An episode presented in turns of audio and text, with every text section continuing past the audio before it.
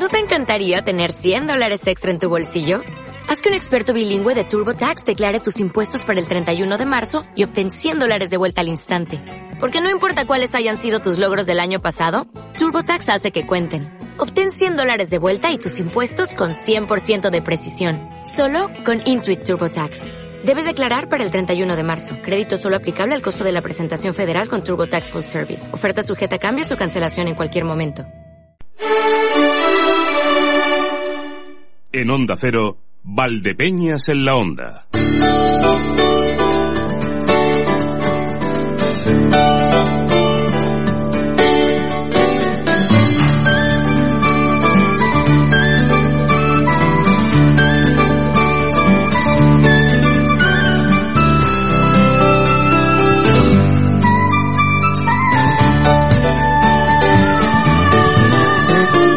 Las 12.30 minutos. Llegamos en nuestro Valdepeñas en la onda. Y hoy con, cierta preocupación. Hay cosas que me preocupan, de verdad. Cierto, hombre, no. Así porque estoy viendo que, que no terminamos de aprender de algunas cuestiones y que podemos fácilmente caer en los mismos errores del pasado. Y no estoy hablando ya de la burbuja inmobiliaria, que también es una cosa que me preocupa porque creo que, que se avecina. O sea, que hemos aprendido a, a, vivir con eso y volveremos a ese modelo en el que el ladrillo es fundamental. Pero me preocupa más lo que está ocurriendo con Cataluña, la justificación que encuentran algunas cuestiones. Me preocupaba ya de antes, pero me preocupa mucho más después de ver el Salvados de anoche. No sé si ustedes tendrán la misma sensación que yo, pero yo pensaba que eh, Jordi Évole lo que proponía era un debate entre Inés Arrimadas y Marta Rovira. Y hay momentos en los que el debate es entre Inés Arrimadas y Jordi Évole con una observadora que es Marta Rovira, ¿no? que se debió sentir muy a gusto. O sea, hay momentos en los que parece que eh, la postura más inadecuada y la que más hay que cuestionar es la de Inés Arrimadas como constitucionalista y no la de Marta Rovira como independentista. Y hay un par de momentos en los que de verdad pues, todavía la alarma me llama más. ¿no? Eso de que se comparen las declaraciones de Inés Arrimadas hablando de que mmm, si vuelven a ganar los independentistas volverán a seguir el camino de la DUI, que esto parece que Inés Arribadas quiere poner el acento y la alarma, pero es que si recuerdan ustedes la pasada semana hacia finales, Carlos Alsina estuvo hablando con Artur Mas y Artur Mas lo dejó muy claro, ¿no? Esta gente ha dicho que va a obedecer la ley porque es la manera de salir de la cárcel, la manera de que el juez llegue y diga, bueno, pues sí, pues venga, prisión incondicional eh, sin fianza y provisional, no, nada, salgan, salgan. Y, eso, pero que no han cambiado de idea. O sea, que cada uno dice lo que mejor le viene, pero que cambiar de idea no han cambiado. Esto está reconocido por ellos. No, no creo que sea tan alarmante. Que se ponga el acento más en eso que en lo que dicen los independentistas, en que Inés Arrimada le señale, me, me parece grave. Que se quiera poner a la misma altura el hecho de que los independentistas se eh, amparen en banderas que son ilegadas como la, la estelada o mentiras como que el gobierno central hubiera amenazado en que hubiera muertos en las calles y se quiera poner al mismo nivel que el hecho de que eh, Juan Carlos Girauta, Inés Arrimadas, Albert Rivera salieran en una fotografía con la camiseta de España, le decía Jordi Évole, es que a lo mejor ustedes se arropan mucho en los colores de España. Pero es que arroparse en los colores de España no pasa nada, es que somos españoles. O sea, ¿dónde está el delito? A que queremos jugar a aquello de que todo el que lleva la bandera, todo el que lleva el escudo de España es fascista. ¿Vamos a seguir jugando eso? ¿O es español a secas? En fin, ya les digo, hay cosas que me preocupan y bastante. Luego hoy uno mira los digitales y alguna plataforma saca el gran titular. Inés Arrimadas y Marta Rovira no conocen el dato del paro. Uf, oh, terrible. Bueno, pues nada, pues ahí seguimos. ¿eh? Yo creo que hay cosas más graves y el análisis se puede hacer a otros niveles.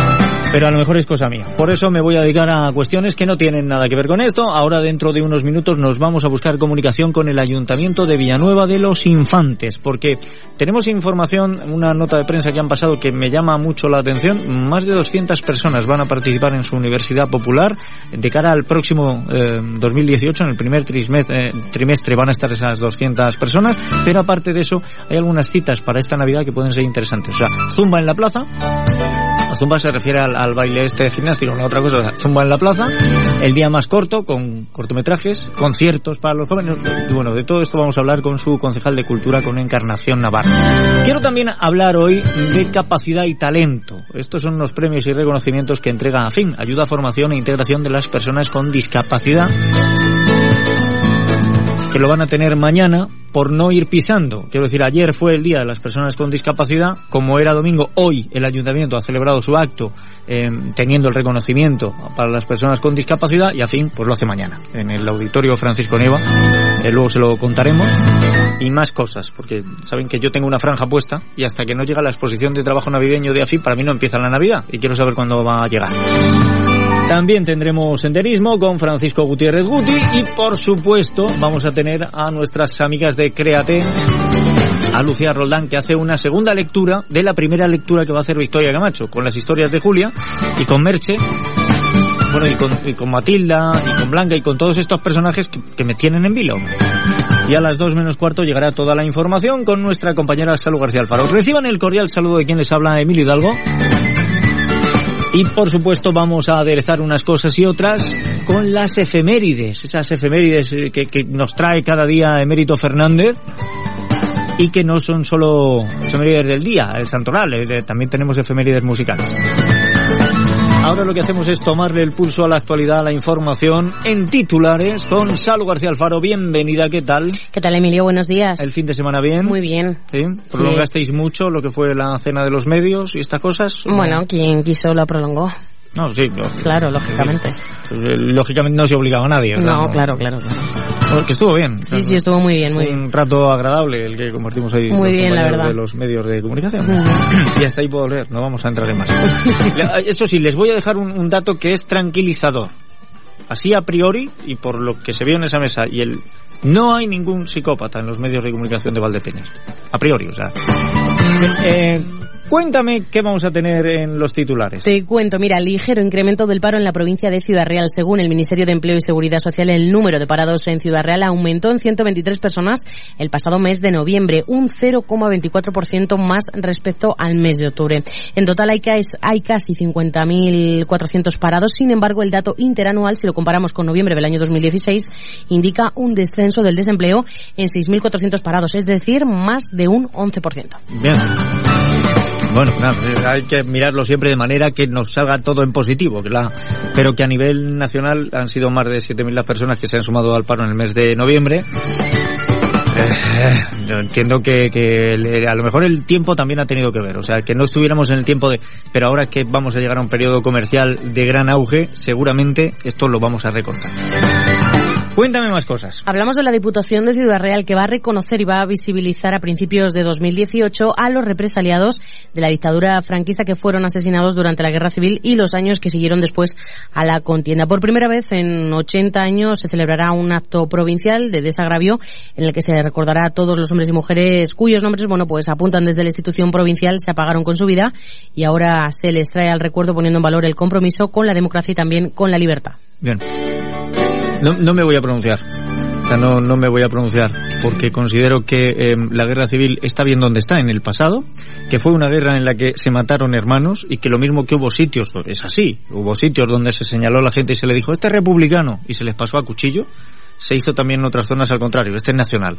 Y, y bueno, se quiere reconocer a unos, espero que el día de mañana lo dejemos en el, en el olvido porque de la muerte no hay nada que nos pueda resarcir, absolutamente nada. Más cosas. No dejaremos la institución provincial que tiene puesta en marcha unas jornadas de puertas abiertas para que todos los ciudadanos puedan visitar hasta mañana, día 5 de diciembre, el Palacio Provincial. Es el tercer año que lleva a cabo esta actividad la Diputación, que celebra estas jornadas y se celebran con motivo, como digo, del Día de la Constitución, que es el día 6 de diciembre. Muy bien. ¿Y algún asunto más seguro que tiene Pues una cosa más, mira, el, el, Ayuntamiento de Manzanares va, va, a ofrecer a las mujeres víctimas de violencia de género la posibilidad de acudir a clases para aprender técnicas de autodefensa personal que les permitan defenderse ante una situación de violencia. La concejal de Políticas de Igualdad en Manzanares, Beatriz Lavian, asegura bueno, pues que se trata de dotar del máximo número de recursos y de servicios contra, contra esta lacra y contra las mujeres eh, que son víctimas de, de violencia de género y que asuman un papel más proactivo en el poder defenderse y también también poder establecer un mecanismo de huida y poder denunciar. Sí, eh, me parece bien, me parece bien. O sea, puede parecer una cosa exagerada el decir, no es que la mujer, no, no, es que hace falta defensa. O sea, hagan ustedes la prueba, sean hombres o sean mujeres. Se van una reunión del tipo que sea, como haya una mujer con un escote más pronunciado o una minifalda, observen, escuchen solo los comentarios y dices, anda, mira, la máquina del tiempo existe, si no estoy en el siglo XXI, se me ha ido al XIX. Esta cosa es eh, de verdad increíble. Bueno, pues te vamos a dejar que sigas trabajando en la información y a las dos menos cuarto te recibimos ya con todos los datos. Venga, hasta ahora. Gracias, compañera. Estos han sido los titulares que nos traen los amigos de Torres Patón Asesores que nos pueden dar muchas cosas, ¿verdad, don Fernando? Torres Patón Asesores, su seguridad y confianza en gestión integral de empresas. Torres Patón Asesores, sociedades, seguros, fiscal, laboral, jurídica, mercantil, administración de fincas. Torres Patón Asesores, en calle Buen Suceso 22, Valdepeñas. Visite nuestra web torrespatonasesores.es. Pues visiten esa web y lo único... Gran exposición de. Eso, eso iba a decir, no, espérame, espérame, no saltes tú tan rápido.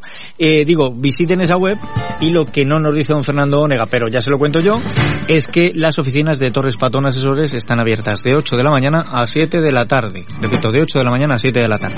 Hacemos un repaso rápido por aquello que llamamos servicio público, comenzando con la información del tiempo. Agencia Estatal de Meteorología. Enrique García, buenas tardes. Buenas tardes. Seguirá predominando el cielo despejado en la provincia de Ciudad Real durante las próximas horas de este primer lunes del mes de diciembre. Las temperaturas máximas suben, alcanzan 10 grados en la capital, Puerto Llano y Valdepeñas, 9 en Manzanares y Alcázar.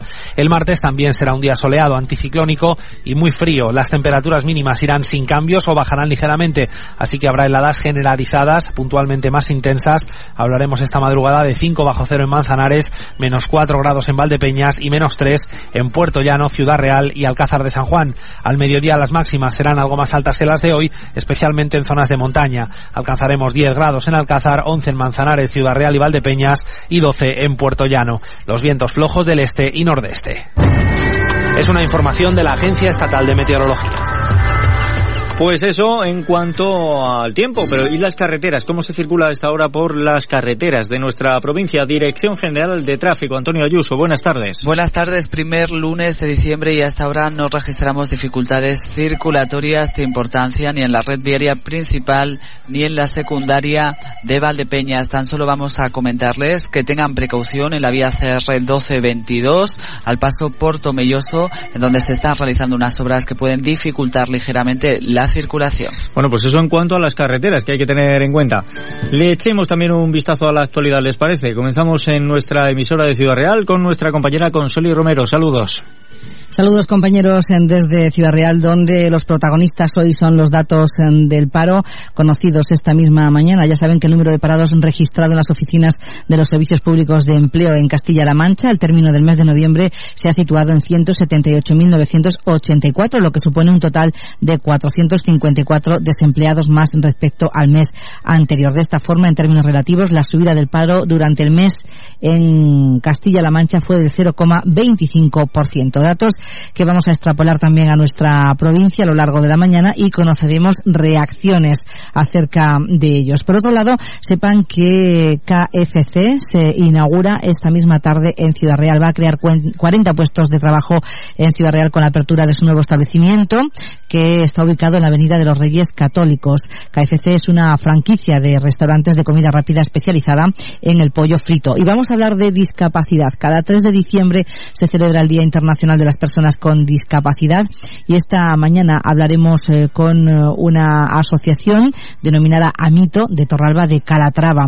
Ellos están llevando a cabo actividades para sensibilizar a la población en general y sobre todo a los niños sobre lo que es una discapacidad y con las barreras arquitectónicas que se encuentran las personas que la padecen. Hablaremos con Isidro, una persona invidente. Y por otro lado, ya habrán notado que huele a Navidad en toda la provincia. De hecho, ayer en Ciudad Real se inauguraban los dos belenes municipales instalados en el antiguo casino y en el Museo López Villaseñor. Y mañana tendrá lugar el encendido de las luces navideñas. Así sucesivamente habrá numerosas actividades y actos que nos indican que la Navidad ya está aquí. Hablaremos de todas las actividades eh, previstas con Manoli Nieto, concejal de festejos del Ayuntamiento de Ciudad Real. Vaya, hoy es un día de concejales, ya estamos viendo. Vamos al Alcázar de San Juan, a ver qué tienen allí. Marcos Galván, saludos.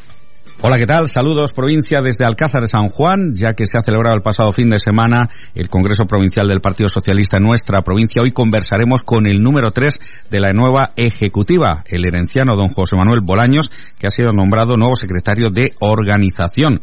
Y es que José Manuel es un concejal eh, muy ligado a la vida pública eh, local de herencia y comarcal de toda la Mancha Centro y, por supuesto, con gran experiencia como político. Le daremos la enhorabuena y también saludaremos al actor Emilio Gavira, quien va a participar hoy en un acto con motivo del Día de la Discapacidad y al que pudimos ver sobre las tablas de nuestro auditorio el pasado viernes representando una obra teatral. En otro orden de cosas, el trasiego, agricultura y, enología versará hoy sobre el etiquetado ecológico. Hay nueva normativa a la vista que en los próximos años va a entrar en vigor por parte de la Comunidad Europea y un experto en eh, seguridad y garantía y calidad alimentaria como es Oliver Serrano nos ampliará todos los detalles que hay detrás de una certificación eh, rubricada con ese etiquetado ecológico. Todo ello hoy en La Mancha la Onda.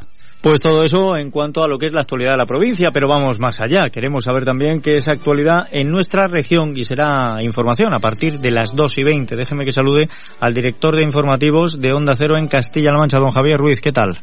¿Qué tal compañeros? En esta mañana de lunes, muy fría mañana de lunes, estamos pendientes de los efectos de ese terremoto que se ha sentido en Caudete, Albacete, con 4 grados en la escala de Richter. A partir de las 2 y 20 daremos detalles de cómo se ha sentido y lo ha vivido la población. Además, Hablaremos del paro que ascendió en 400 personas en Castilla-La Mancha, dejando la cifra en 179.000 desempleados. Pese a ello, ha subido la afiliación a la seguridad social y hay que decir que nuestra región es donde menos se incrementó el desempleo durante el pasado mes de noviembre. Y también hablaremos del acto que ha tenido lugar en las Cortes de Castilla-La Mancha, acto en conmemoración de los 39 años de la Constitución española y el presidente de la Junta, Emiliano García Paje, ha dicho que se muestra pesimista en cuanto a las posibilidades de un acuerdo en materia de financiación autonómica y ha recordado que si se trata de mercadear con sentimientos, eh, cambiar sentimientos independentistas por financiación, Castilla-La Mancha siente tanto como Cataluña o el País Vasco. A partir de las 2 y 20, estos y otros asuntos en el tiempo de Onda Cero Castilla-La Mancha. Bueno, pues esto es ahora mismo eh, lo que podemos ofrecerles como radiografía de la provincia y de la región. Ahora ya nos vamos a ir a datos más concretos. Déjeme un instante y enseguida estamos hablando con Encarnación Navarro, concejal de Cultura del Ayuntamiento de Villanueva de los Infantes. Escuchas Onda Cero, Valdepeñas, te mereces esta radio. Bueno, escuchábamos hace un momento la cuña del enoturismo, de las bodegas Navarro López. El viernes estuvimos allí en los medios de, comunicación. Luego el, sábado han ido agricultores, el domingo trabajadores de la bodega, el lunes gente también vinculada a este mundo del vino y a partir de, mañana martes pues ya puede visitarlo eh, todo el que quiera. Además mañana hay una cata en torno a las 7 de la tarde, o sea, solo hay que entrar en la web o a través del correo o del teléfono. Eh, estuvimos hablando de ello, luego si puede ser les dejo también el contacto. Pero les digo, eh, increíble. O sea, eh, la bodega es increíble, una bodega de 1904 y ahora mismo eh, puesta en, condiciones para que se pueda visitar, con un salón para unas 50 personas para realizar eventos, con una cueva que es magnífica, con, eh, en fin, de verdad acérquense porque merece mucho la pena. Y ahora vamos a hablar de otras cosas que merecen la pena, o por lo menos a la gente le gustan. Miren, danza para todos y todas, musicoterapia para personas con discapacidad, estimulación cognitiva, sevillanas, teatro, escritura creativa, cocina saludable para niños, todo esto y mucho más lo oferta la Universidad Popular en Villanueva los Infantes y ya hay más de 200 personas unidas para el primer trimestre de 2018. Déjeme que salude a su concejal de Cultura, Encarnación Navarro, bienvenida, ¿qué tal? Hola, buenas tardes. Pues muy bien, expectante ante toda la programación que, que coordino a través de la Universidad Popular y, y, la Concejalía de Cultura. Bueno, pues no está, no está nada mal. Ya he, visto aquí algunas. Hombre, es, es, una. Más de 200 personas ya apuntadas para el primer trimestre del próximo año. Sí. Y de hecho, en alguno de los talleres hemos tenido que hacer convocatorias para el próximo año, dejar en lista de espera porque se nos ha se nos ha ido de la mano, vamos, ha sido una aceptación. Además que son cursos y talleres que mm, intentábamos no pisar ni solapar a otras actividades que se estaban que ya están en marcha a través de otras asociaciones. Entonces está siendo muy escrupuloso a la hora de escoger talleres y de y de captar también innovar a la hora de, de ofrecer este servicio a, pues al pueblo. Ya lo que estoy viendo es que a los infanteños les va mucho la música, porque tienen ustedes danza para todos y todas, tienen la musicoterapia, tienen las sevillanas, pero es que además, el próximo día 17 de diciembre, a las 11 de la mañana, van a hacer zumba navideña en la plaza. Exacto, exacto. Se va a hacer, bueno, este, el Zumba se hace temático, por así decirlo, a través de, de nuestro amigo Gesael que nos está llevando, el, nos hace las sevillanas y, y el Pacheco, de Sabia exacto, Nueva. Exacto, de Sabia Nueva. Entonces él dice, venga, Carmen, vamos a hacer, vamos a aprovechar que tenemos esta plaza tan bonita y en primavera, un zumba de primavera para todo el que quiera acercarse y quiera pegarse ahí un, cerca de una hora a Zumba y, tenemos, llevamos ya desde el año pasado, es que llevamos muy poquito, no te lo había dicho al comienzo, llevamos un año justo en, en la Universidad eh, Popular proyectando eh, todos estos eventos. Y es que fue un éxito brutal el año pasado, con lo cual la demanda de la gente es seguir queriendo, por ejemplo, el Zumba en la plaza y se hace como mini, como a más tardar cada dos tres meses un zumba en la plaza y todo el mundo baila. Toda la, el personal que quiera se acerca y ahí tenemos a, a José Luis dándonos caña. Yo ya, ya, estoy viendo los titulares. Pueden abrir perfectamente las noticias de Antena 3 y Matías diciendo en Villanueva de los Infantes se zumba en la plaza y además es que es graciosísimo. El año pasado invitamos a, a todas las personas, mujeres, niños, todo el que quisiera participar de eh, la Universidad Popular le regalaba un gorrito de Papá Noel. Y ahí tenías a todo el mundo saltando por la bolita Papá Noel, a ritmo de zumba. Y este año también tenemos, queremos también darle un detalle eh, con una diadema ahí moviéndose, en fin eh, es muy gracioso. Además es una jornada que se lo pasa muy bien. Que es para verlo, vaya, que es para sí, verlo. Sí, es graciosísimo. Hay por ahí testimonio de fotografías que lo que lo pueden ver. Sigamos si le parece con la música, porque tengo entendido que el próximo día 26 de diciembre a partir de las 8 de la tarde en el auditorio La Encarnación tienen concierto para jóvenes. Esa, bueno, ese, esa es otra. Eh, bueno, es una maravilla. Aquí tenemos el 26 fue un proyecto también que teníamos de, pues de mm, grupos de gente joven eh, que dedican muchísimas horas a, a, ensayar y a bien por las bandas de música, bien porque les gusta eh, saben, llevan una trayectoria musical que no, no se, salvo en los conciertos de la banda que están geniales en la banda, luego ellos de forma autodisciplina pues no, no salen a, a que se le conozca su música. Y hemos descubierto que hay grupos, grupitos y de gente joven pues que en sus casas ensayan y hacen pop, hacen rock, hacen música punk, con lo cual era decir, bueno, está genial, con lo cual la Universidad Popular y la Concejalía del Ayuntamiento le ofrece el Auditorio de la Encarnación para que ellos puedan extenderse y demostrar lo que están trabajando aparte de pues la parte formal de, de su disciplina en música. Perfecto, pues me parece muy bien. Está genial. Más cosas. A ver, veo por aquí. 21 de diciembre, el día más corto con la proyección continua de cortometrajes. Esto es un, esto es nuevo. Esto ha sido eh, un proyecto que a través de la coordinadora, coordinadora de cortometraje español pues nos ha invitado a los ayuntamientos a participar en esta iniciativa. Entonces, el día más corto eh, se trata de un, de un evento abierto a, escala nacional, se celebra desde el 2013, está teniendo mucho éxito y este año lo hemos cogido así de, de, de entre todo lo que nos va llegando a la concejalía, pues a traerlo este año. Es el día 21 de diciembre, coincidiendo con el día del solsticio de, de invierno, y el, el objetivo principal es dar a conocer el cortometraje al público mayoritario a través de las proyecciones de cine y de forma gratuita. En este mm. caso, el ayuntamiento, vamos, eh, hemos... En Encarnación, eh, estoy viendo que van a estar cinco horas, de seis de la tarde a once de la noche. Eh, claro. Cinco, horas dan para muchos cortos. Exacto, es que con el fin de intentar eh, acaparar todos los públicos, empezamos temprano a las a partir de las seis con infantil, proyecciones de infantil o eh, para jóvenes, juvenil y ya a última hora pues para un público más senior, más mayor. O sea que hay que aprovechar que, que tengan posibilidades. Bueno, no se vayan a creer ustedes que eh, lo que nos están proponiendo desde la Concejalía de Cultura de Villanueva de los Infantes es todo ocio, cachondeo y algarabía, ¿no? que va, que va, que va. Desde el día 26 hasta el 5 de enero también dan ustedes la posibilidad de que aquel que tenga que hincar codos, pues tenga una zona de estudio dedicada a eso, a estudiantes de bachillerato y de grado y que lo tengan más fácil. Sí, esto era también un proyecto también que sensible porque tenemos la, no sé si decir suerte o privilegio, pero nuestros, nuestra gente joven están estudiando fuera y cuando eh, cogen los días de vacaciones en Navidad, ellos siguen estudiando, muchos de ellos, aunque intentan eh, partir también sus sus ratos, horas de ocio, pues para celebrar Nochebuena, Nochevieja, con los amigos en el pueblo, pero no dejan sus estudios. Entonces, en los pueblos y sobre todo hay muchas familias pues que no tienen esa disposición de esas aulas como tienen en las universidades para poder tener un sitio tranquilo, zona wifi. Todavía hay familias que no pueden eh, llegar a tener su, su conexión a internet.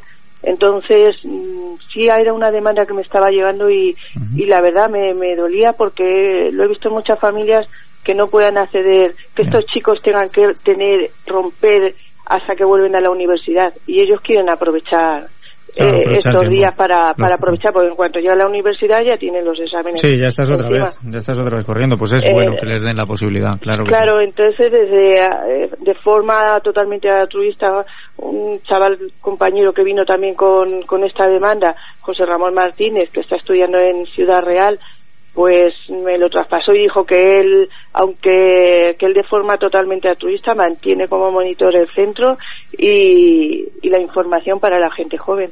Hay buena gente. Y a esto le pueden sumar ustedes pues que se van a customizar muebles y objetos, que va a haber también curso de corte y confección, que Sí, sí, sí, sí. para la próxima. Que es muchísima la oferta. Muchísima la oferta. Esto solamente a través de la Universidad Popular, pero luego tenemos preparada una agenda de Navidad vamos, de Navidad, una agenda en lo que ya empieza en diciembre hasta, hasta principios de enero, coordinada con el resto de concejalías, también muy, muy interesante, muy interesante. Bueno, pues si le parece, porque hoy nos quedamos sin tiempo, volvemos a hablar dentro de algunos días y me cuenta esa agenda que tienen para Navidad y para principios de enero. Pues sí, porque le va a interesar muchísimo al público de la zona. Tenemos aquí desde un Ricardo Fernández de Moral que nos va a hacer un espectacular eh, concierto de flamenco, por ejemplo. O sea que hasta mm, interesantes conciertos también. Y, y nuevas alternativas. Pues no se preocupen que les daremos información. De momento les decimos que para lo que hemos hablado de la Universidad Popular tienen ustedes que informarse bien a través de los servicios de, cultura o bien en la sede de la universidad en la calle Ramón Cajal.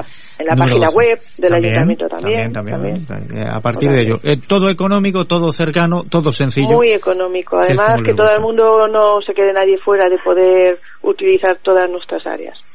Pues Encarnación, muchísimas gracias por haber estado con nosotros y veo que tienen preparada una Navidad, se lo van a pasar pipa, ¿eh? cosa que, me agrada mucho. De verdad, gracias. Un saludo. Un saludo, muchísimas gracias. Y nosotros en un minuto hemos llegado a la información. Antes de que llegue ese instante, pues me van a permitir ustedes un par de consejos y ya está. Escuchas Onda Cero, Valdepeñas, te mereces esta radio. Escuchas Onda Cero, Valdepeñas, te mereces esta radio. Y escuchas Onda Cero, Valdepeñas. Es que se ha quedado en bucle, no pasa nada. Ahora después le disparamos a mí. No, no, una forma de hablar. Estamos aquí de vuelta ya. Hoy 4 de diciembre, Santa Bárbara te acuerdas de Santa Bárbara hasta que truena.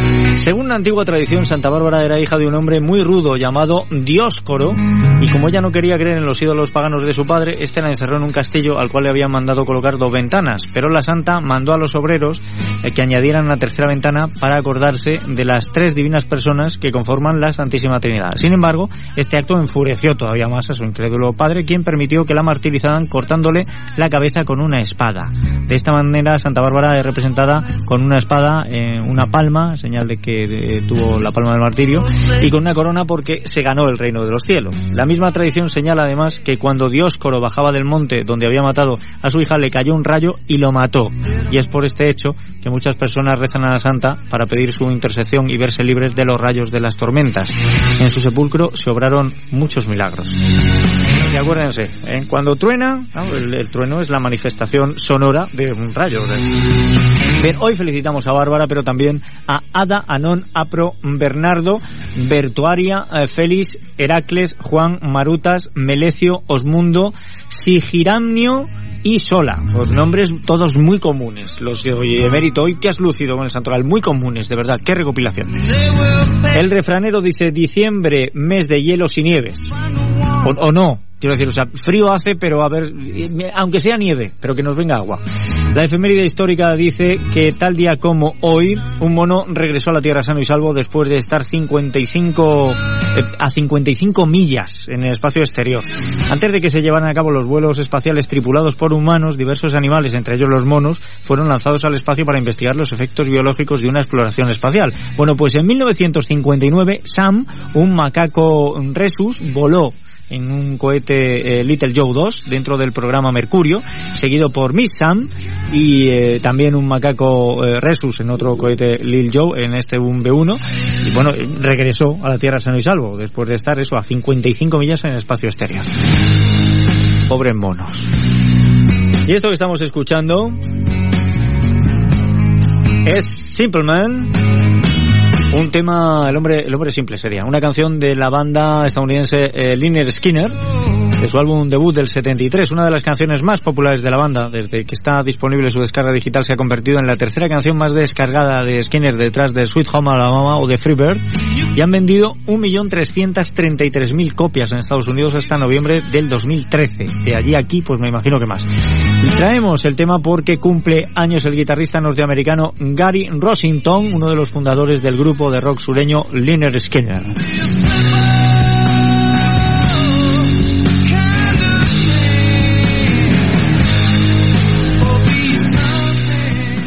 Ayer, además de ser domingo, era día 3 de diciembre, que era el día de, las personas con discapacidad. Hoy vamos a tener, eh, vamos, esta mañana hemos tenido un acto eh, por parte del ayuntamiento reconociendo ese día. Y mañana tenemos una cita también que nos llega desde AFIN, desde Ayuda, Formación e Integración de las Personas con Discapacidad, precisamente para reconocer a distintas personas, empresas y asociaciones con motivo de este día y dentro de lo que en AFIN se llama capacidad y talento. Déjeme, porque quiero saludar a la responsable de la delegación de AFIN aquí en Valdepeñas, Virginia Espinosa. Bienvenida, ¿qué tal?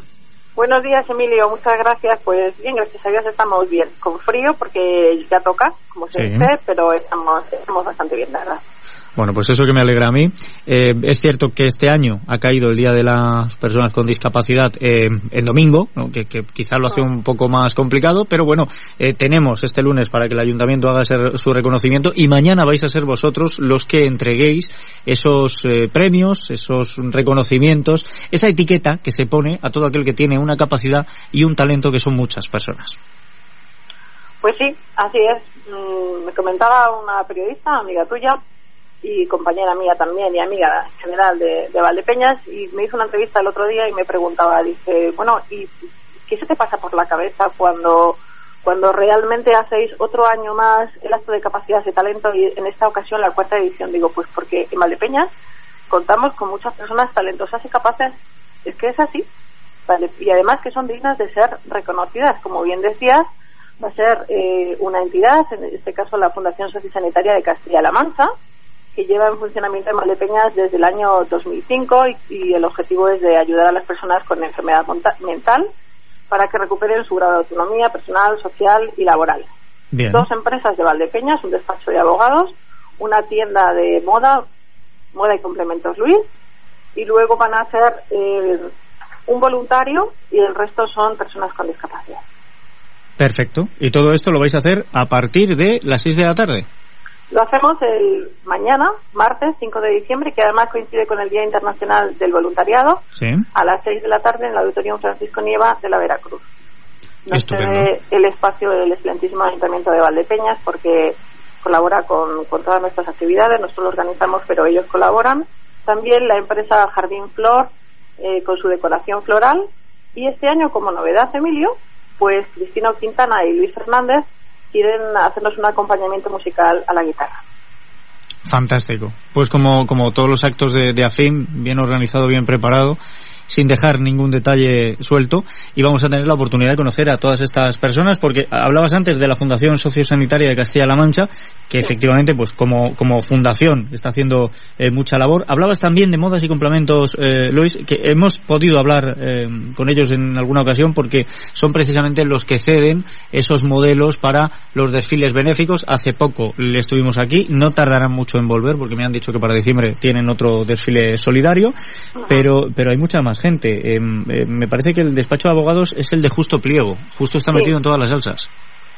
Pues justo es, una, es un abogado que tiene un gran prestigio y además es una persona cercana, sensible, muy profesional y siempre que nosotros le requerimos algún algún tema relacionado con aspectos jurídicos eh, que los padres y las madres en ese programa de, de padres y madres que la Escuela de Padres nos lo demandan, pues nos ponemos en contacto con él y siempre está dispuesto a colaborar con nosotros. Nos ha impartido varias charlas, seguirá colaborando con nosotros y es una del, del en este caso de la empresa un negocio particular que bueno pues que quiere ayudarnos de manera solidaria y altruista en pro del colectivo de personas con discapacidad. Y luego me decías que también vais a reconocer a algunos voluntarios. Sí, Mercedes Sánchez.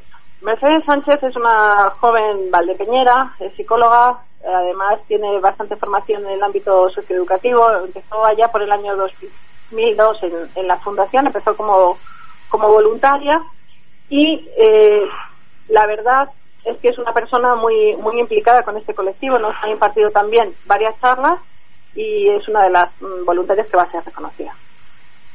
Bien. Bueno, pues eh, Mercedes Sánchez, que hay que sumarla a esa lista. Eh, tendríamos Antonio Vázquez, Ismael Pérez, eh, José Francisco Moya, Carmen Vélez y eh, Miguel Villafranca. Villafranca. Y se incorpora Beatriz Lérida, que también es de Valdepeña. Es una chica muy joven que tiene 12 años y que es una nadadora fabulosa. Tiene muchísimos premios y ha conseguido muchas medallas y a última hora también le vamos a incorporar en ese ramillete de personas con discapacidad que van a ser homenajeadas. Efectivamente, Beatriz Ledira, eh, mucha gente no la conocerá, pero eh, ella eh, perdió una, una pierna por circunstancias, porque es un tema de, no, no fue accidental, sino es un tema de, de, malformación, pero nada, nada magníficamente, está rayando en cotas muy altas. Bueno, pues a partir de las seis de la tarde, Auditorio Francisco Nieva es donde vais a llevar a cabo estos reconocimientos de capacidad y talento. Y dentro de una semana tendremos que volver a hablar de AFIN, tendremos que volver a hablar del Auditorio Francisco Nieva, porque me parece que para el miércoles 13 vais a poner en marcha lo que es ya tradicional, el que es para mí el pistoletazo de salida de, las Navidades, ¿no? Emilio, eres súper majo, pero es que verdad todos los años le dices, lo. Para mí no empieza la Navidad si AFIN no empieza con su exposición. Bueno, pues la verdad es que vamos a celebrar ya la decimosexta exposición de trabajos navideños realizados por personas con discapacidad va a tener lugar en el mismo sitio, en el Auditorio Francisco Nieva de la Veracruz, a las once y media de la mañana y está previsto que lo inaugure la teniente alcalde. Perfecto. De todas maneras, la próxima semana hablaremos porque sabes que a mí me gusta dedicar un capítulo a que nos contéis qué es lo nuevo, qué es lo que vais a tener, los precios y sobre todo poner en valor el trabajo que han realizado eh, los usuarios de AFIN durante todo el año y que ahora se traduce en esos detallitos, en esos regalos que vienen muy bien, que ayer precisamente, ayer estábamos hablando, claro, la familia va creciendo y estábamos diciendo, oye, mm, nos harían falta servilleteros nuevos. Decía, me decía mi mujer, tengo que buscar servilleteros nuevos, que estos ya están, pues eso, las niñas los tiran al suelo, se van rompiendo, están muy mal. ¿Dónde voy a buscarlos? Y le dije, espérate, que va a llegar la, la, exposición de trabajo navideño a fin y allí encontramos seguro. O sea que os estamos esperando. Virginia. Pues sí, pues más adelante quedamos emplazados, te parece, y ya os vamos contando ese desarrollo de la exposición de trabajos navideños. Eh, únicamente pues agradecerte Emilio una vez más que nos des la posibilidad de Nada. darnos a, a, conocer y difundir nuestra actividad y trayectoria siempre en pro y en beneficio y de las personas con discapacidad para mejorar su calidad de vida Nada. y luchar por esa inclusión sociolaboral tan importante y necesaria en esta sociedad. Eso sí, hay que luchar por la inclusión, hay que conseguir que a todas las personas se les trate como personas, independientemente de las creencias políticas, religiosas, del color de la piel, del sexo o de las capacidades que cada uno pueda tener. Todos somos personas. En el momento que logremos eso, habremos eh, logrado la, la igualdad real eh, y total que es lo que necesitamos. Pero pues las gracias hay que dárselas a fin siempre por la labor que hacéis a vosotros. Virginia Espinosa, gracias de verdad. La próxima semana hablamos de esa exposición de trabajo navideño. Muy bien, muchas gracias, Emilio. Buen día. Escuchas Valdepeñas en la Onda con Emilio Hidalgo.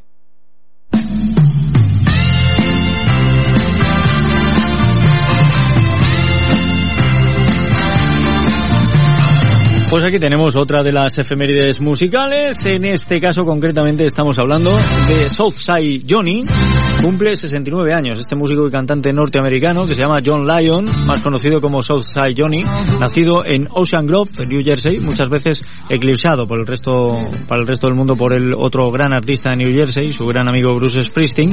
Aunque Southside Johnny, para sus paisanos, es un gran personaje que les ha dejado un legado de buen rock con influencia soul durante más de tres décadas. Este tema es I Don't Wanna to Go Home. No quiero volver a casa, una canción perteneciente al primer álbum homónimo de la banda de rock y rhythm and blues de Nueva Jersey, Southside Johnny and the Asbury Jukes. Y el trabajo ayudó a establecer las bases del sonido de New Jersey Shore. El álbum presenta además una cantidad de artistas invitados y dúos, una tradición que continuó en su siguiente álbum que se llamaba eh, This Time Is For Real. Pues con Southside Johnny llegamos a ese momento en el que saludamos a Francisco Gutiérrez Guti. Bienvenido, ¿qué tal estamos? Muy bien, Emilio, bien hallado. Ya estamos ahora. ya. Ahora, Está- es que el fin de semana deja los micrófonos muy apagaditos, ¿sabes? Y hasta que no le entra por todo sonido no se van abriendo. Y además, como te sueles poner en ese que no lo ha tocado nadie. Bueno, pues, está, está a como partir de ahora me voy a cambiar, mira tú. No, ponte en el que quieras. No, no pasa nada. Ya lo vamos despertando. ¿Qué, qué me vas a contar? Bueno, pues recordar que este domingo, aunque tenemos dos días de fiesta, eh, pues Sí. de aquí al domingo, pero nosotros el domingo pues nos despediremos del año y con una ruta, podemos decir, con un paisaje típico, típico mediterráneo y sobre todo también una ruta de cine. Porque recordarás que yo aquí, eh, eh, precisamente la temporada pasada, estuvimos hablando de la hoz de Baldoro y de la película Entre Lobos. Sí. Eh, ahí fue donde el niño eh, Marcos Rodríguez Pantoja Mm. pues eh, estuvo pues mm, viviendo entre lobos porque lo dejaron desde muy niño Sí, la película una- está basada en, además en los hechos reales. bueno, pues esta, esta película fue rodada precisamente donde ahora vamos a hacer eh, esta ruta, en el paraje, en el Parque Nacional de Cardeña y Montoro.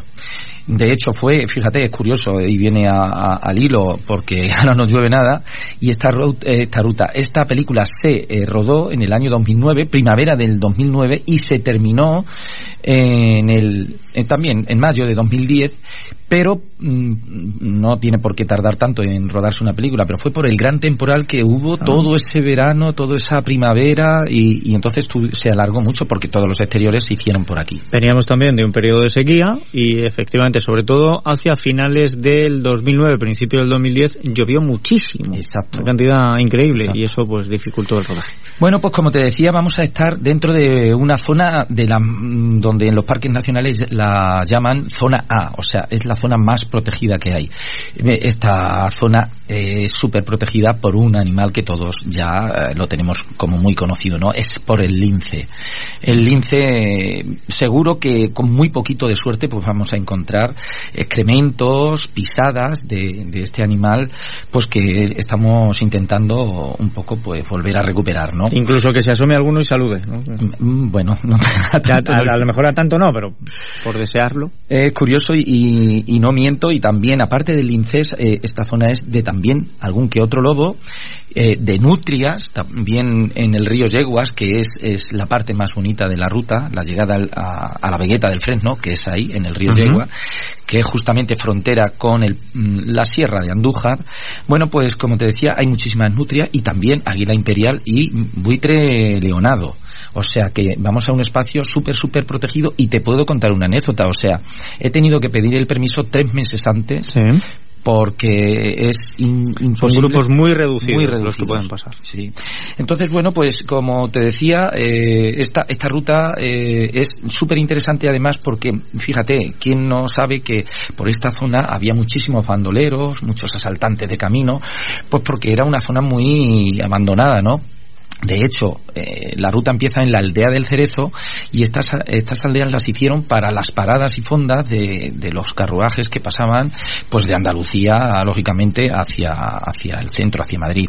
Entonces, eh, es curioso, bueno, pues, pues saber que también era una zona minera, pero fíjate, esto sí que lo tengo que leer, porque mm, hasta me ha sorprendido a mí, no, no era, no buscaban un mineral cualquiera, fue pre- precisamente un poquito antes de la Segunda Guerra Mundial y lo que buscaban era el wolframio. El wolframio, sí. El tungsteno y, eh, sobre todo, pues también eh, el uranio. Esto era para endurecer eh, el acero eh, lógicamente hacerlo más resistente. Lo que pasa es que se fueron las betas, bueno, pues agotando y por desgracia pues ya la minería... Hoy, hoy en día al wolframio, que está presente en, muchos productos, eh, se le da poca propaganda. Al tungsteno se le da más para el tema de sartenes, que hablan resistente a la temperatura y demás. Y al uranio, pues ¿qué le voy a contar yo? material radioactivo esencial para, para fabricación eh, de explosivos nucleares y sobre todo para las centrales también. Pues es una, una ruta muy interesante. Plaza te quedan? Sí, me quedan siete plazas y bueno, eh, hay semana para, para completarlas y como digo, será la última ya de este año y el año que viene pues empezaremos con algo muy potente. Tiempo hay de irlo diciendo. Pues dense prisa 10 de diciembre, es decir, el próximo domingo es cuando van a realizar esta ruta, así que hay que llamar al 646-978860 y Guti em, le reserva esa plaza, 646-978860, precio de la ruta. 33 euros con el seguro, el autobús, una comida en un restaurante típico y, como no, el, guía. que es, es ese tuá, ese tuá. Bien, pues así lo tienen, tan sencillo como eso. 646978860. Francisco Gutiérrez Guti, muchas gracias. El próximo lunes nos cuentas cómo ha ido la ruta. ¿eh? Exactamente así. Y a ver cuánta huella de, de del habéis visto. Pues salimos de, dudas. Así lo haremos. Y nosotros ahora les hago otra parada. Yo es que voy con la publicidad, voy seccionando el programa. Voy separando bloques, una paradita, enseguida volvemos, otra efeméride, recibimos a las chicas, estamos en Create y luego, y así vamos, es la dinámica del programa, si ya lo saben. Escuchas Valdepeñas en la onda con Emilio Hidalgo.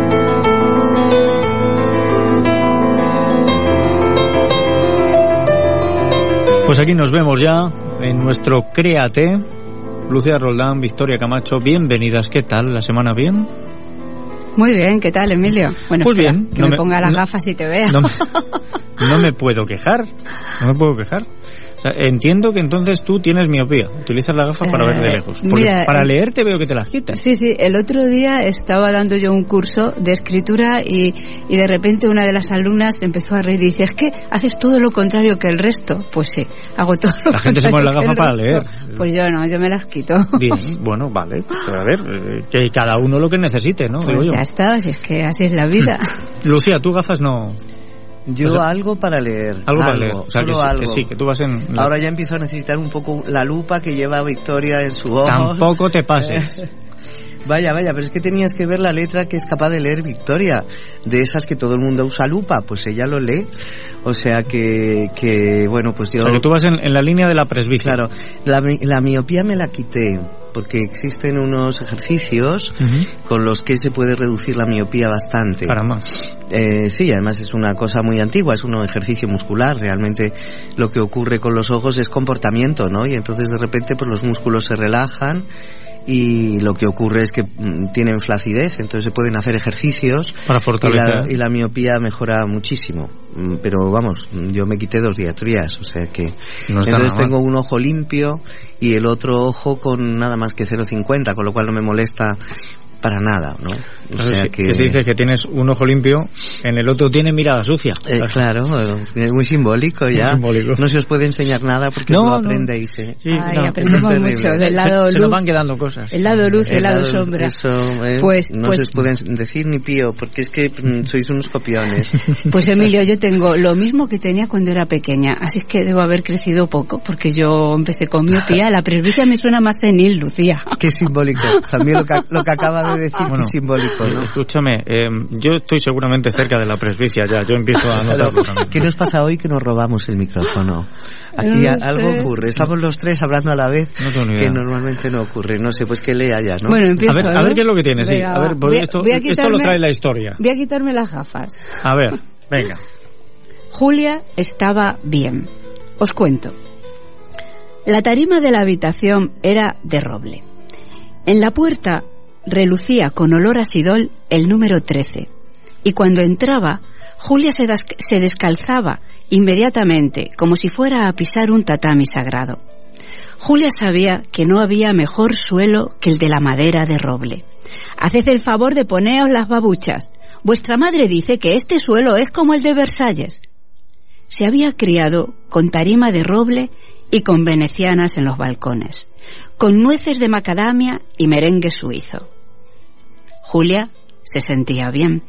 Lo que más le gustaba de esa habitación, además del roble, era el semicírculo que hacía la balconada que daba a la pequeña plaza. Dentro del semicírculo había una mesa camilla con falda de ganchillo, ganchillo lleno de colores.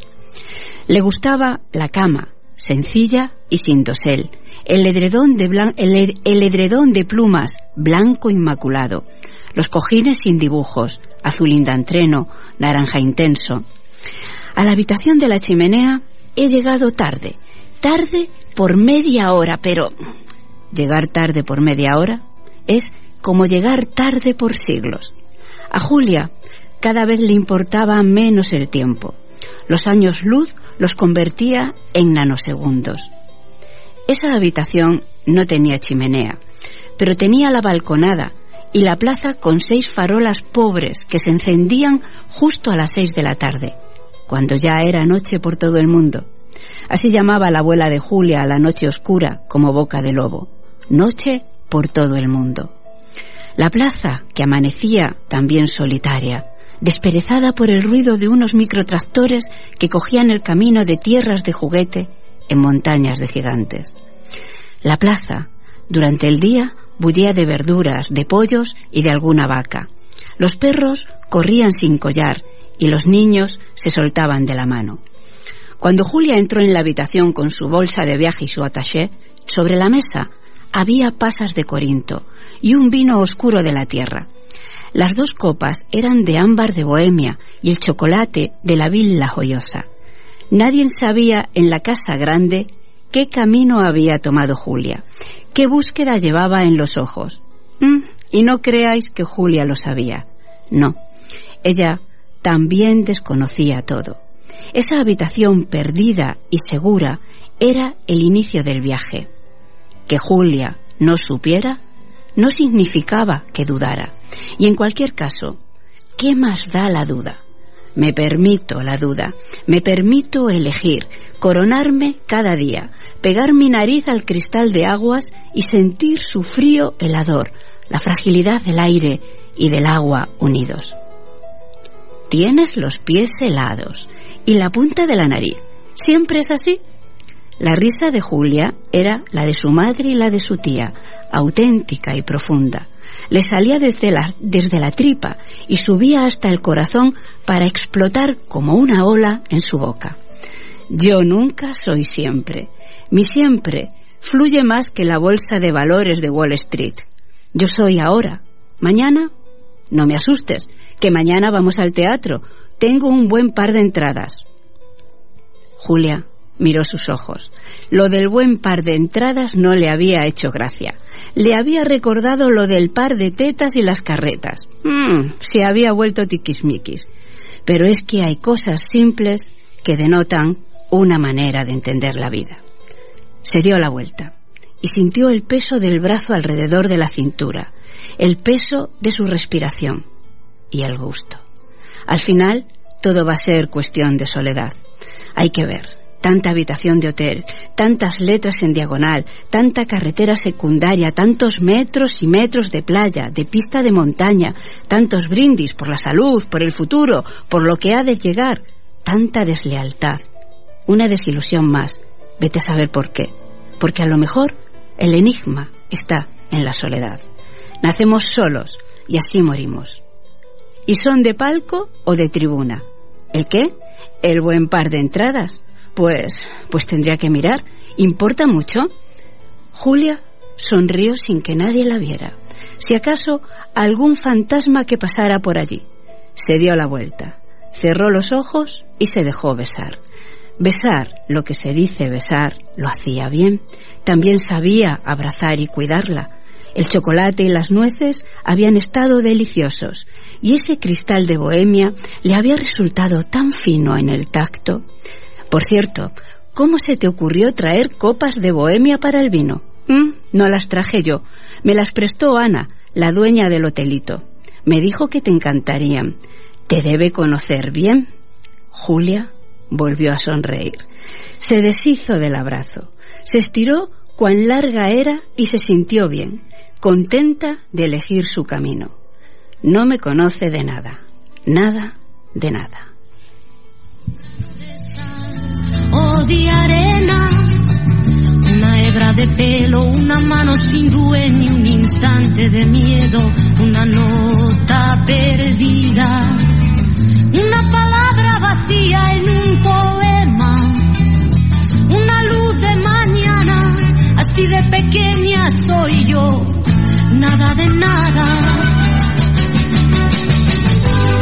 Nada de ti, nada de mí, una brisa sin aire.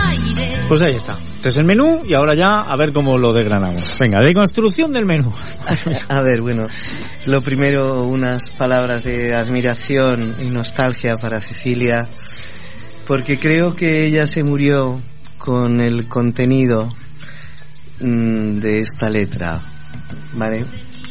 Creo que aquel accidente nos robó una artista maravillosa, se la llevó un carro, el carro de la muerte, que ella ya había recorrido el carro de la vida, ¿no? Y realmente creo que que alguien tan grande como Cecilia tuviera este concepto de sí misma es terrible. Lo que yo hubiera dado por poderle dar una tarjeta de mi consulta, para que hubiéramos podido disfrutar de su arte profundo muchísimo más tiempo. Un beso muy grande allá donde esté, he crecido con sus canciones y con la emoción que me producían, ¿vale? Y una vez hecho este epitafio eh, del, Sí, no, no, del ya- siglo XXI que, que yo creo que ya lo palmó antes del siglo XXI, ¿no? Sí, ya, ya murió antes del siglo Bueno, XXI. pues qué bonito, cómo me ha gustado esta frase de Victoria de yo nunca soy siempre, ¿no? Qué bonito, es que las cosas nunca son siempre. No. Es Ni las personas Ni las siempre. personas, ni el clima, ni, ni el agua. Absolutamente nada es siempre en esta tierra, ¿no? Y bueno, pues eso es lo que hay que saber y torear. Los no siempre. Los no siempre es porque mm, para ser feliz hay que ser capaz de acoger lo que la vida trae y de ser capaz de bregar con ello.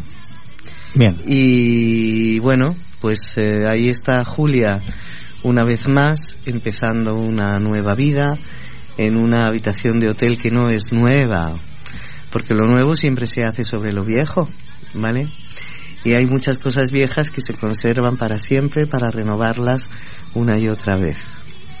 O sea que hoy la historia habla de lo que todos sabíamos y es que esa mota eh, de la comisura del labio era de alguien y que mm, bueno pues ese es el secreto el secreto de la de la felicidad es que cuando nada es nada es conocido y todo es nuevo todo es emocionante en una dirección o en otra ¿no? Bien. así que veremos a ver qué nos depara el destino Cual- cualquier cosa. Claro, yo ya me lo creo todo. ¿Verdad que sí? Sí, con la historia de Julia eh, ya estoy abierto a cualquier sorpresa. Pero qué bonita la habitación descrita, ¿no? Sí. O sea, qué cosa tan cuca. Eh, vamos a ver, un- las nueces de macadamia es una cosa deliciosa, ¿no? Es muy difícil eh, y más describiendo. ¿no? En, en la vida real no sé a dónde habría que llegar, pero escribiendo y describiendo es muy difícil hacer. Sobre el concepto de habitación de hotel, un sitio hogareño. Ya te es, digo. es muy complicado. Y sin chimenea, ¿eh? y sin chimenea. y sin chimenea. sin Sin chimenea. chimenea. Ya sabes. Oye, pues a mí sabes lo que me gusta, que, que había tratado de conseguir la habitación, pero por muy poquito. Y es que realmente cuando se llega tarde da igual que sea por un segundo que por siglos. ¿Qué más? Tarde es tarde. Tarde es tarde. Tarde se es tarde. acabó, ¿sabes? De- Tarde de- es tarde. Y, y volvemos a lo mismo. Eh, siempre no es siempre, porque nada es, es siempre, pero tarde eh, siempre es tarde. O sea, eh, si uno llega tarde, da igual que sea un segundo que sean 100 años, va a ser tarde para siempre. Mira, sí, sí, yo en eso siempre tengo una idea y es que realmente siempre se empieza. Da igual que sea en el mismo sitio, con la misma persona, con lo que sea, pero siempre se empieza. Yo lo de las segundas oportunidades jamás he creído, ni para los coches, algunas veces. Bueno, Ni para la vida, si siempre se empieza cada día, ¿no? Em, hay una cosa, hay una cosa, eh, lo decía mi padre y en eso sí que llevaba razón. Decía, no te preocupes por un examen. es de las cosas que más veces se puede repetir Claro. en esta vida. O sea, para eso sí que tienes oportunidad. Todo se repite. No será el mismo examen, pero es un examen. No habéis hablado de la soledad, ¿eh? que esa era la parte más interesante, pero eso para otro día. Bueno, ya- otro día podemos hablar de la soledad y hasta del, del azul indantreno, que me he metido a ver qué azul es. ¿A qué es? Azul marino de toda la vida. O sea, Toda la vida. Pero, pero Mucha- es precioso el Es que nombre. ya es pedante. Pero ni siquiera se ponen de acuerdo en internet. Yo lo he visto en el. Pantone, en el 247 y en el 585. O sea, no se ponen de acuerdo ni ellos. Lo tengo en un poema. Bueno, que paséis buena semana y en siete días volvemos a estar aquí. Claro que sí. Un beso. Un besazo. Y nos vamos a ir con este tema, My Back Pages, o Mis Páginas Traseras, una canción escrita por Bob Dylan e incluida en el álbum del 64, Another Side of Bob Dylan. Es estilísticamente similar a sus primeras canciones populares de protesta y presenta la voz de Dylan con un acompañamiento de guitarra acústica. Esta canción ha sido versionada por artistas tan diversos como Kate Ba- Jarrett, por los Beards, que es la- precisamente lo que estamos escuchando, es la versión de los Beards, Ramones, eh, Nice, Steve Early, eh, los Hollies. Eh, Esta versión de los Beards fue lanzada inicialmente en el álbum del 67, Younger Than Yesterday, eh, más jóvenes que ayer, y también fue emitida como single en el 67 y resultó ser el último éxito top 40 de la banda de Estados Unidos, los Beards. Traemos este tema porque hoy cumple 73 años el músico norteamericano Chris Hillman, nacido en Los Ángeles, fue uno de los miembros originales de The Birds junto a David Crosby, Jim Clark, Ron McGinn y Michael Clark y con Graham Parson, uno de los colaboradores más frecuentes, fue una figura clave para el desarrollo del country rock, definiendo el género a través de su trabajo en The Birds. Además, Flying Burrito Brothers eh, también eh, fue uno de los sitios donde recaló y más tarde como líder de Desert Rose Band, con la que todavía sigue en activo.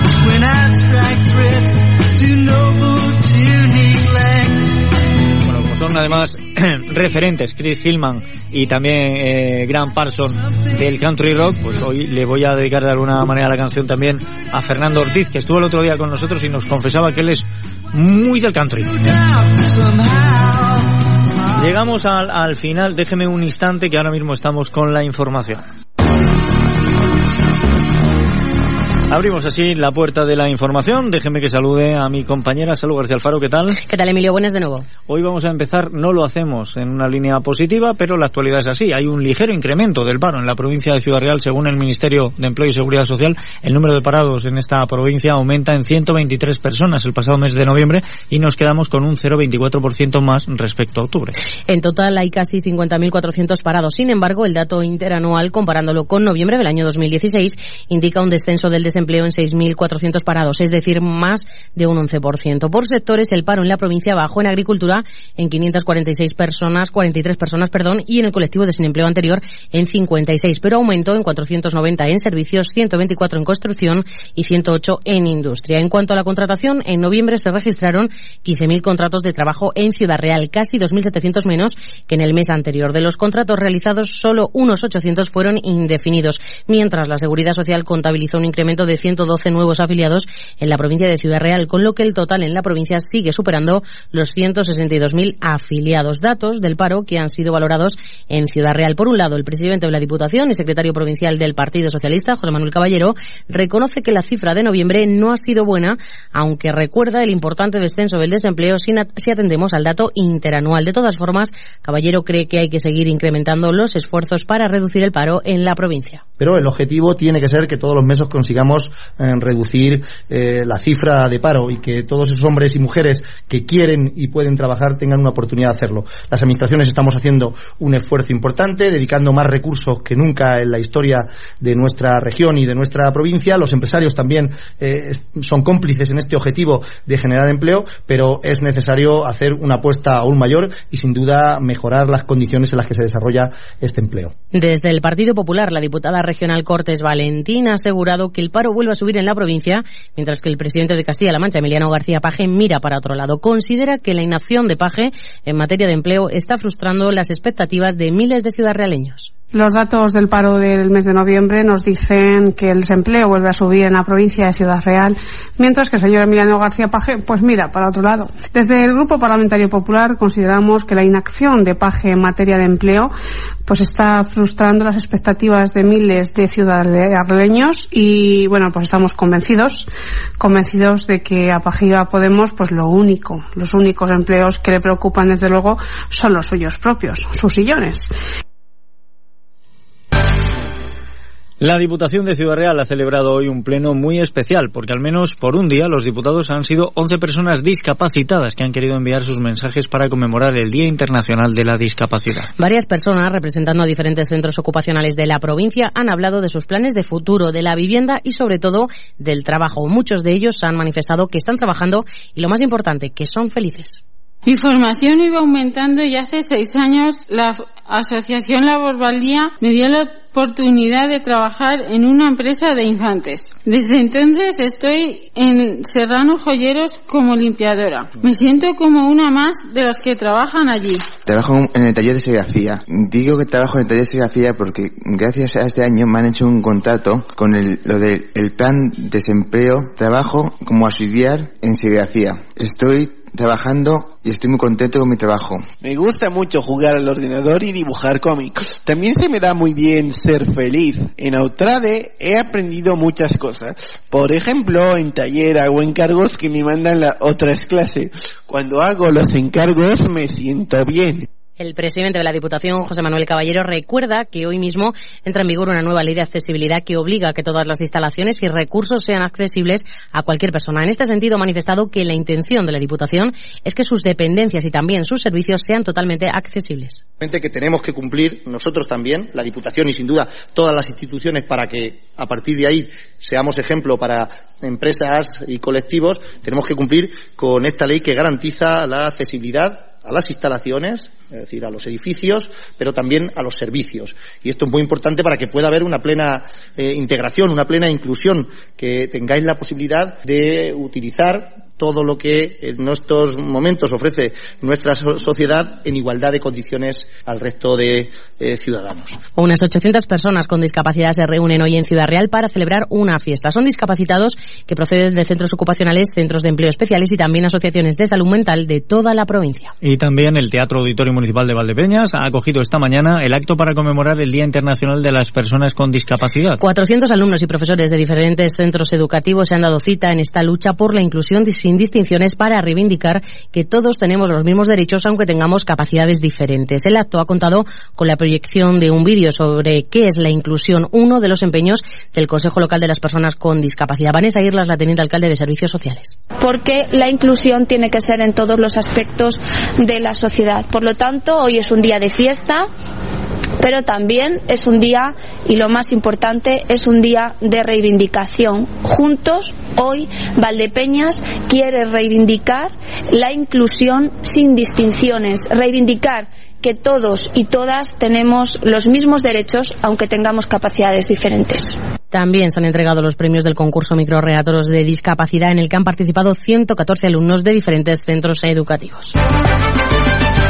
La Diputación de Ciudad Real reconocerá y visibilizará a principios de 2018 a los represaliados de la dictadura franquista que fueron asesinados durante la Guerra Civil y los años que siguieron a la contienda. Por primera vez en 80 años se va a celebrar un acto provincial de desagravio en el que se va a recordar a todos los hombres y mujeres cuyos nombres se apagaron con su vida y que ahora se les trae al recuerdo poniendo en valor su compromiso con la democracia y con la libertad, apuntan desde la institución provincial. El presidente de la Diputación, José Manuel Caballero, asegura que los resultados de los trabajos de campo realizados en el marco de la Comisión para la Recuperación de la Memoria Histórica reunida en el Palacio Provincial ha permitido que se conozca hasta la fecha la existencia de 3.816 víctimas de la dictadura franquista constatadas y otras 150 que en estos momentos se encuentran en proceso de verificación. Y en el entorno de la celebración del Día de la Constitución, de la actual Constitución, a mí me gusta decir que estos hombres y estas mujeres lucharon en su época, en su momento, por los mismos valores que hoy consagra nuestra Constitución. Una vida en democracia, con libertad, con bienestar y desarrollo para todos. Por eso creo que es muy justo que la Diputación,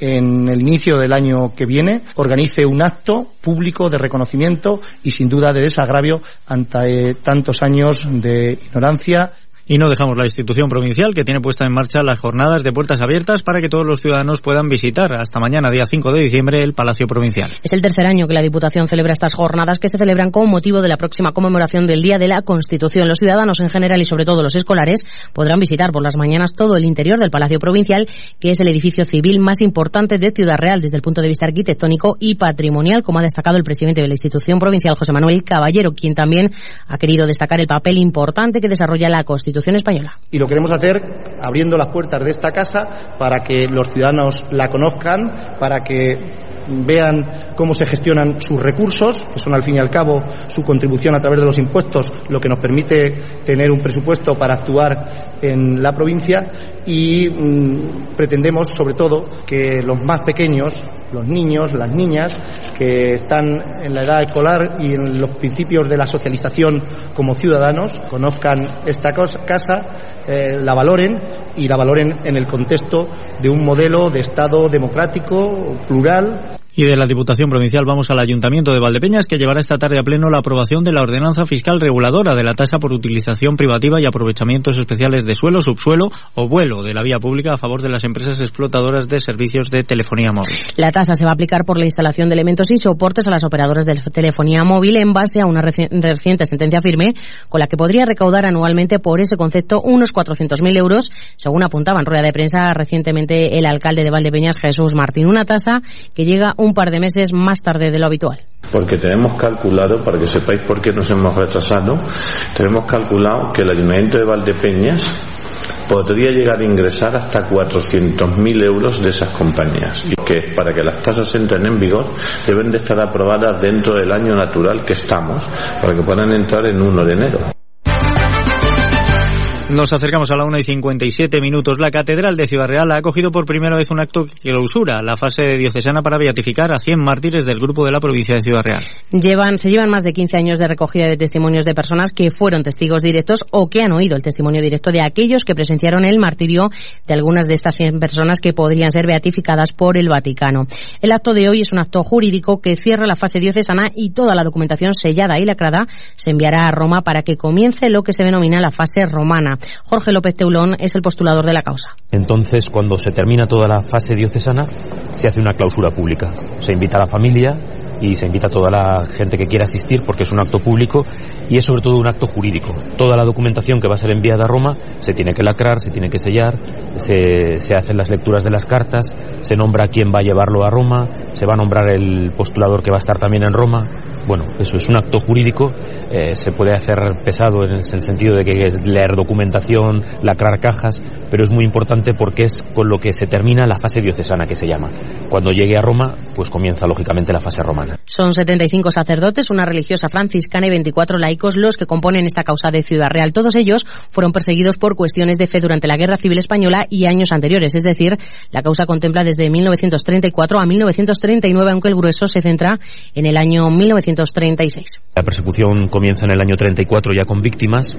Incluso hay gente que murió después de que acabase la guerra. Después del 1 de abril hubo gente que a lo mejor le habían tiroteado, quedó postrada en cama por esas heridas y murió después, a lo mejor en el mes de noviembre, por ejemplo. ¿no? Entonces, por eso se habla del año 34 al año 39, que es cuando muere la gente. Es verdad que el, que el grosso de los mártires, el gran grupo de gente asesinada por temas de fe, es desde julio hasta diciembre del año 1936, ¿no?